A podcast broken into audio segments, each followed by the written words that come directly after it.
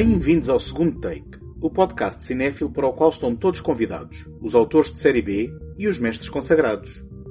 O meu nome é António Araújo e, neste episódio, olhamos para a Primeira Guerra Mundial através de duas extraordinárias proezas técnicas. 1917, a experiência num longo plano sequência de Sam Mendes e Eles Não Envelhecerão, documentário em que Peter Jackson recupera para a atualidade incríveis filmagens de arquivo. Este episódio é apoiado pela Take Cinema Magazine. Em take.com.pt encontram críticas, artigos, passatempos, trailers e todos os números editados da revista.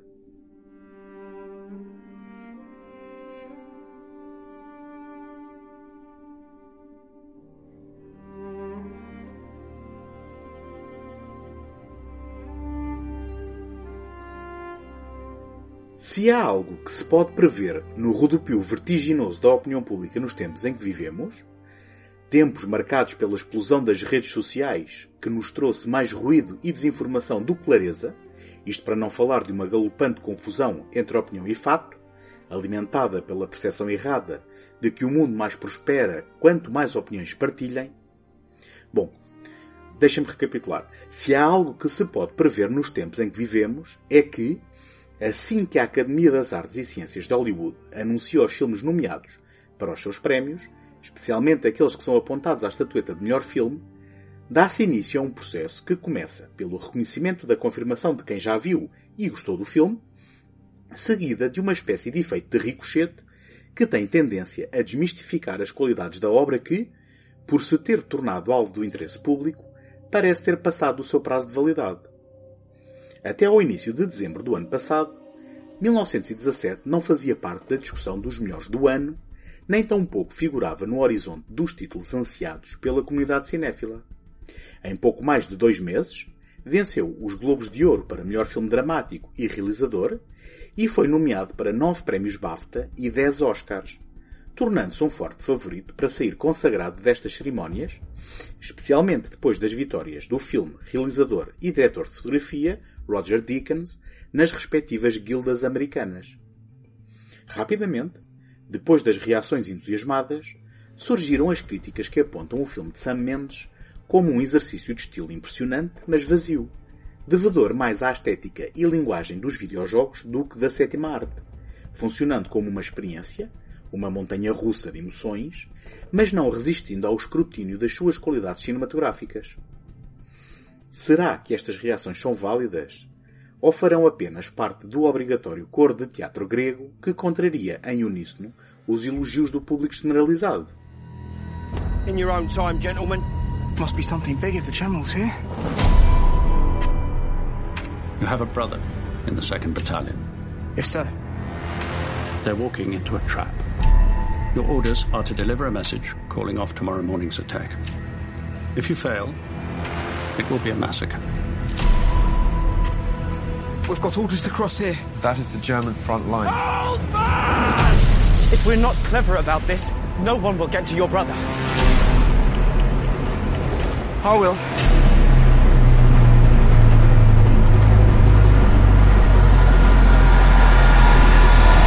A história de 1917 resume-se facilmente. A 6 de abril do ano do título, no norte da França, devastada pela Primeira Guerra Mundial, dois soldados britânicos destacados na linha da frente, Will Schofield e Tom Blake, são chamados para uma missão urgente. Deverão entregar em mãos uma mensagem ao general Mackenzie, na chefia do 2 Batalhão do Regimento de Devonshire, cancelando um ataque iminente que custará a vida a 1600 homens, incluindo o irmão de Tom, o tenente Joseph Blake. A particularidade do empreendimento encetado por Sam Mendes, depois dos dois capítulos que realizou para a saga James Bond, terá tido origem na cena de abertura de 007 Spectre, de 2015, um longo plano sequência que culminava numa espetacular cena de ação. Assim, 1917 comete a proeza aparentemente impossível de ver a sua narrativa decorrer ininterruptamente no que seria efetivamente um longo plano sem cortes. Em rigor, há um momento que invalida esta afirmação, mas, para efeitos de análise e discussão, aceitemos o conceito de uma única cena. Mesmo percebendo que houve manipulação digital para costurar as cenas filmadas isoladamente entre si, o efeito é a ilusão de uma longa tomada em que acompanhamos a ação em tempo real, filmada integralmente por uma única câmara, dispositivo técnico não totalmente inédito, porém raro. Veja-se, ainda na década de 40, a experiência de Alfred Hitchcock, A Corda, e, já neste milénio, A Arca Russa, filme de 2002 de Alexander Sukurov, ou Birdman, o premiado filme de 2014 por Alejandro Iñárritu. Colonel Mackenzie is in command of the 2nd. He sent word yesterday morning he was going after the retreating Germans. He is convinced he has them on the run. That if he can break their lines now, he will turn the tide. Is wrong. Colonel Mackenzie has not seen these aerials of the enemy's new line. Come around here, gentlemen.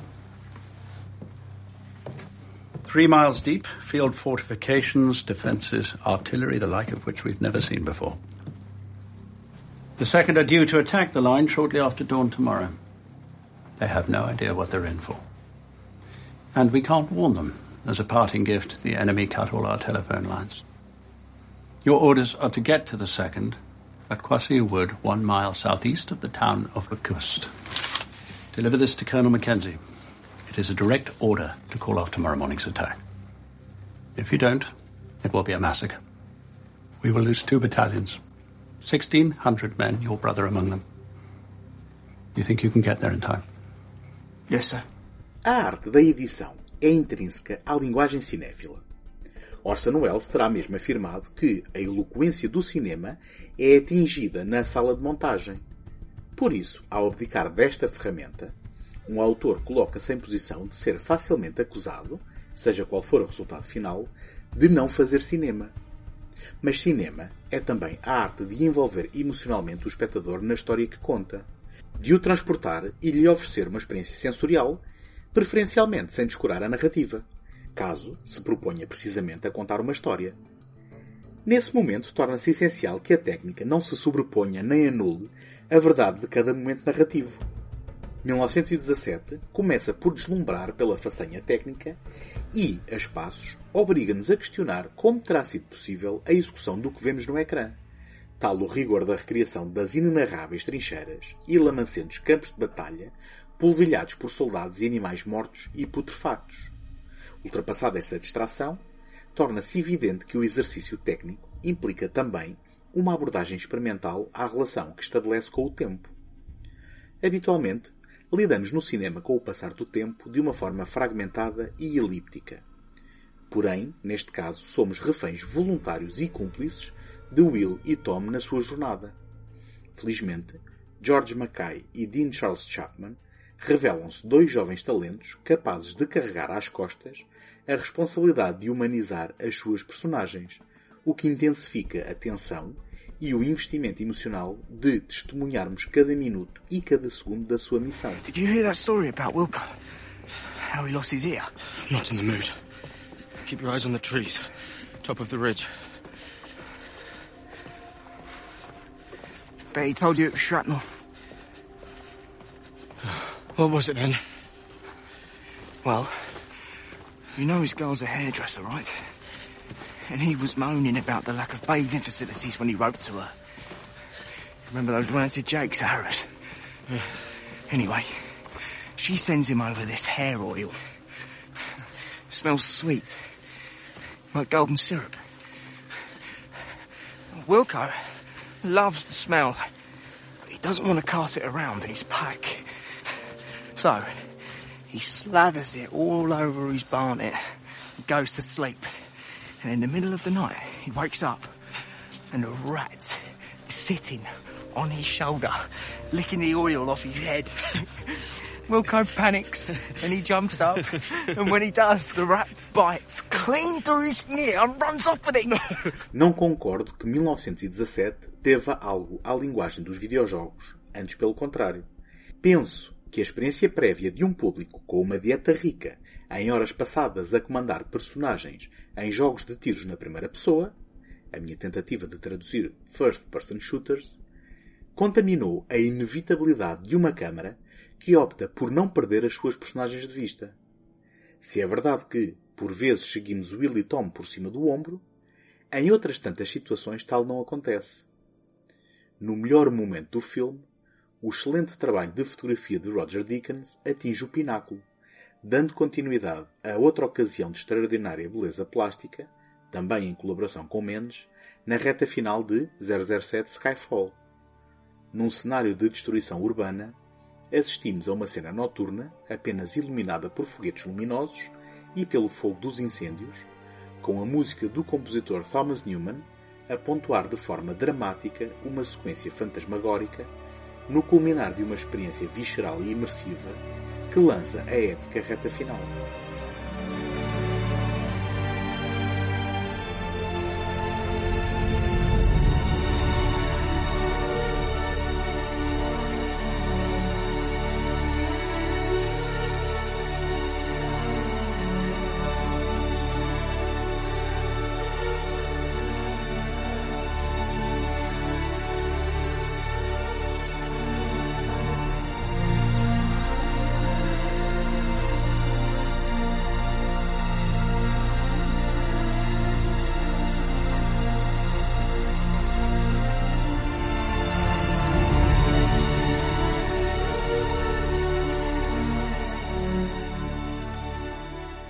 Nada disto funcionaria se o elemento humano não funcionasse. No entanto, Sam Mendes, na sua estreia como argumentista, consegue a proeza de construir com a sua parceira de escrita, Christy Wilson Cairns, uma história polvilhada de elementos que, para além da grandiosidade das batalhas, dos momentos de tensão e do horror gráfico da consequência e dos despojos da guerra, culminam num desfecho humano e emocional. Talvez, contas feitas, este seja o seu maior triunfo na criação para o grande ecrã de uma história inspirada nos relatos do seu avô, Alfred Hubert Mendes, veterano da Grande Guerra.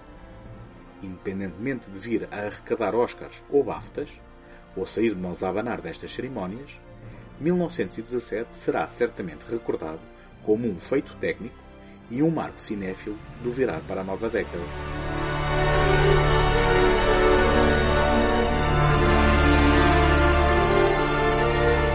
Agradeço a vossa presença desse lado e conto com a vossa ajuda para vos continuar a oferecer este programa todas as semanas. Qualquer podcast como o segundo take vive da visibilidade e de chegar ao maior número de pessoas. Por isso, a melhor forma de o apoiar é deixar uma crítica no Apple Podcasts ou, mais fácil ainda, uma classificação positiva, partilhá-lo através do leitor da vossa preferência e dá-lo a conhecer aos amigos. Podem também visitar segundotake.com, onde encontram artigos e o arquivo de todos os episódios deste programa. E podem também deixar uma palavra através de segundotake.gmail.com. Eles Não Envelhecerão é uma produção de 2018 que teve uma carreira mais discreta que 1917, não obstante ter sido igualmente realizado por um nome sonante, Peter Jackson, o neozelandês, cujo avô William Jackson, à imagem do avô de Sam Mendes, também lutou na Primeira Grande Guerra, e a quem Jackson também dedica este filme, foi convidado pela BBC, pelo Imperial War Museums, ou IWM, uma família de cinco museus britânicos que registam e expõem experiências de conflito moderno, e pelo Programa Britânico das Artes para a comemoração do centenário do conflito, 1418 Now, para produzir um documentário com base num acervo de mais de 600 horas de testemunhos gravados com cerca de 200 veteranos e aproximadamente 100 horas de imagens na posse dos museus, muitas delas nunca antes vistas. O resultado foi uma celebração dos homens e rapazes britânicos enviados para a frente de batalha pela sua própria voz, abdicando-se de cabeças falantes e de enquadramento histórico e académico, e optando-se por um exercício de memória fílmica das experiências pessoais dos soldados.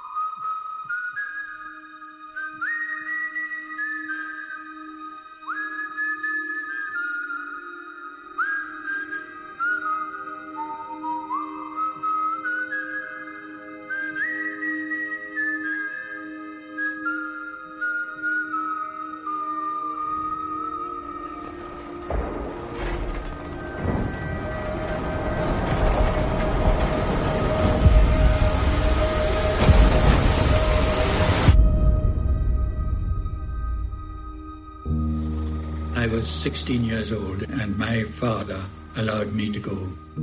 I was just turned 17 at the time. I was 16.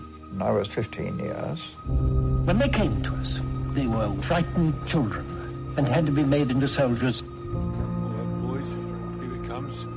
We're in the pictures. I gave every part of my youth to do a job. Perante as filmagens a preto e branco, de movimentos irregulares e aspecto antiquado, pela razão óbvia de terem sido capturadas há mais de 100 anos, Jackson decidiu não só restaurar as imagens, como recuperá-las para o século XXI, tendo afirmado numa entrevista que os homens viram a guerra a cores, eles certamente não a viram a preto e branco. Eu queria chegar a eles através da neblina do tempo e trazê-los para o mundo moderno, para que eles possam recuperar mais uma vez a sua humanidade, em vez de serem vistos apenas como figuras ao estilo de Charlie Chaplin em filmagens vintage. Mas Jackson foi além do restauro e da colorização. Através de um algoritmo computacional, interpolaram-se as frames em falta das gravações arcaicas, oferecendo-lhes uma velocidade mais natural e realista.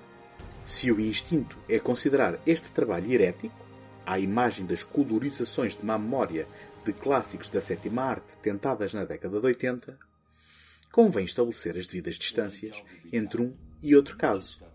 Aqui, além de estarmos a falar de imagens capturadas com intenções documentais, tratou-se de um processo que não só não anulou a existência das filmagens originais, como estas foram beneficiadas por um trabalho de preservação pela equipa de Jackson que, note-se, não foi pago por este projeto.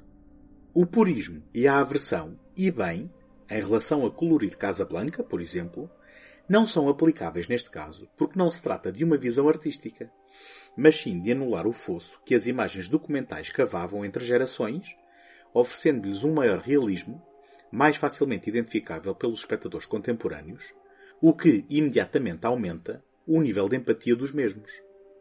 É por isso que o título, no original They Shall Not Grow Old, inspirado pelo poema de 1941 For the Fallen, por Lawrence Binion, ganha um duplo sentido, não só apontando à juventude perdida de todos os que sucumbiram nas linhas da frente, como à cristalização e preservação da memória através das imagens, com uma qualidade que quase parecem ter sido capturadas recentemente. And my God, he really opened up and he let us have it. He just swept us.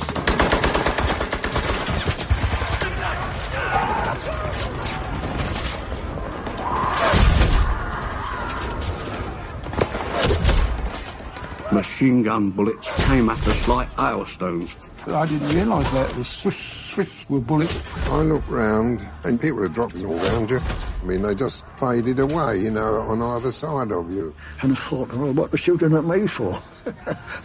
and I hadn't gone more than a few yards before I was shot in the thigh. There was a captain alongside me with his revolver out, and all of a sudden he dropped. And then another chap, he was hit in the leg, but he continued with great bounds, hopping on one leg. When the bullets hit the tank, the metal flakes were whirling around like razor blades inside the tank. You could see men dropping, but you didn't take any notice. If you didn't get hit, you just carried on. I suddenly found myself a terrible pain in my left hand, as if somebody had caned me, and I found a big hole in it. A man was running across the front of me, and he was shot through the body because the contents of his wallet were flung out forward of me. No entanto, não somos presenteados imediatamente com os feitos técnicos da recuperação destas imagens. Nos momentos iniciais, começamos por seguir a colagem de testemunhos sob uma manta de imagens de arquivo, tal como as estamos habituados a ver. Desde o anúncio do deflagrar do conflito internacional até ao recrutamento e treino dos mancebos, o que começa por espantar, em retrospectiva, é o entusiasmo e adesão dos homens e rapazes ao chamamento da guerra numa mistura de patriotismo arrogante, ingenuidade e ignorância, e dado o relaxamento do aparelho militar no que respeita à validação da idade, por forma a aumentar os seus números, muitos foram os jovens com idades abaixo do limite que ingressaram de livre vontade às fileiras de soldados com um entusiasmo apenas reservado a quem não tem qualquer noção do que o espera. Os testemunhos são tão variados como as diferentes personalidades e experiências de cada relato. Mas uma coisa é comum a todos o sentimento romanceado de aventura sobrepunha-se à capacidade de antecipar o custo humano e psicológico dos massacres que os esperava nas trincheiras. quando se dá finalmente a transição das imagens de arquivo para a versão a cores de movimentos fluidos e naturais, retratando a chegada dos soldados à linha da frente, é um momento desconcertante de grande impacto visual e emocional. Não só vemos o que parece impossível, como ouvimos os sons do campo de batalha, os barulhos das explosões e as conversas dos soldados. Isto foi possível através de um aturado trabalho de leitura dos lábios em cena, capturando o que foi dito para ser recriado por atores de sotaques consentâneos com a região de origem de cada batalhão identificado nas imagens. Este trabalho de sonoplastia revela-se assim um elemento indispensável no impacto visceral e emocional de Eles Não Envelhecerão. Se a colorização não consegue escapar a uma certa artificialidade, nem sempre funcionando de forma totalmente verosímil, é a recriação dos sons que acaba por fazer o todo funcionar de forma eficiente. was putting a dressing on a German, and he was very, very shaky and fearful of what we were going to do to him. But they were more frightened than we were. We were frightened, I don't mind telling you. Mostly they were just boys as we were. They seemed glad to be captured. They were out of it. Is this yours? Mine. This is his. Ah, it's yours. Yeah, put it in your pocket. There was a little German fella. I gave him a cigarette and he was terrified. You know, I was very, very sorry for him, really, you know. He was only about 16 and we had a tin work and I just took his pocket watch. You know, it was a normal thing. We used to rob them, you see. Right, let's go. Pick him up with Yes, they were underfed and they were in very poor shape. Pick him up. Come on. And funny enough, five or six German prisoners came along and they helped carry me. And I got another six watches because I robbed these fellows who helped me down. Every time we captured prisoners, a number of German prisoners would immediately take up stretcher duty. Now, I'm sure the Geneva Convention never required them to do that. No entanto, não se espera com isto uma visão romanceada e ascética da guerra. Peter Jackson não se escusou a mostrar-nos as condições de vida insalubres dos soldados nas trincheiras, bem como os horrores da realidade do combate nas mesmas, apanágio neste conflito armado, quando muitos acreditavam que iriam encontrar um conflito civilizado. Ao fim e ao cabo, viviam-se os tempos modernos do princípio do século XX, o tempo do cavalheirismo e das inovações tecnológicas no seguimento da Revolução Industrial. O otimismo, alimentado pela fé cega no poderio imperialista britânico e pela introdução da mais avançada arma de infantaria, o carro de combate, vulgo tanque, rapidamente capitulou perante a chacina de missões praticamente suicidas que mataram e mutilaram de formas violentas e gráficas homens, colegas e amigos. Curiosamente, e apesar das muitas baixas em combate, outro elemento comum era a aparente ausência de animosidade pessoal dos soldados britânicos pelo inimigo do outro lado do arame farpado, sublinhado pelos relatos de admiração por prisioneiros alemães capturados em combate, muitos dos quais travavam amizade e ganhavam o respeito dos seus captores. No final de contas, eram a outra face humana da mesma moeda. Eles não envelhecerão acaba por ser um ótimo título complementar a 1917, dando a conhecer rostos de combatentes reais, a ouvir as suas vozes e os seus relatos na primeira pessoa, e oferecendo uma janela com incrível clareza para um passado até aqui distante e difuso.